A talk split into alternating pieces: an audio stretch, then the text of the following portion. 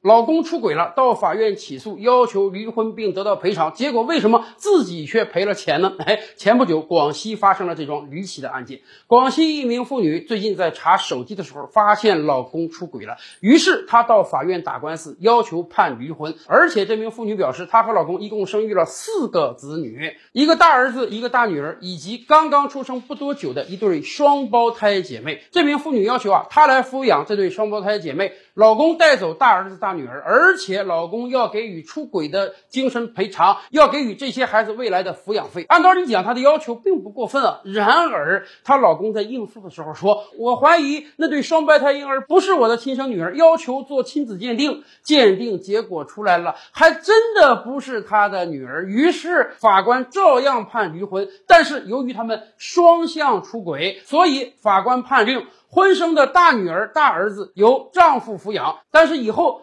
妻子要给每个孩子每人每月五百块钱的抚养费，未来的医疗费、教育费也要承担一半。而另一方面呢，被鉴定出来不是男子亲生女儿的双胞胎姐妹由妻子抚养，妻子还要赔给这个丈夫四万七千元的过往培养费。这样的双向出轨，当然也只能有如此尴尬的结局。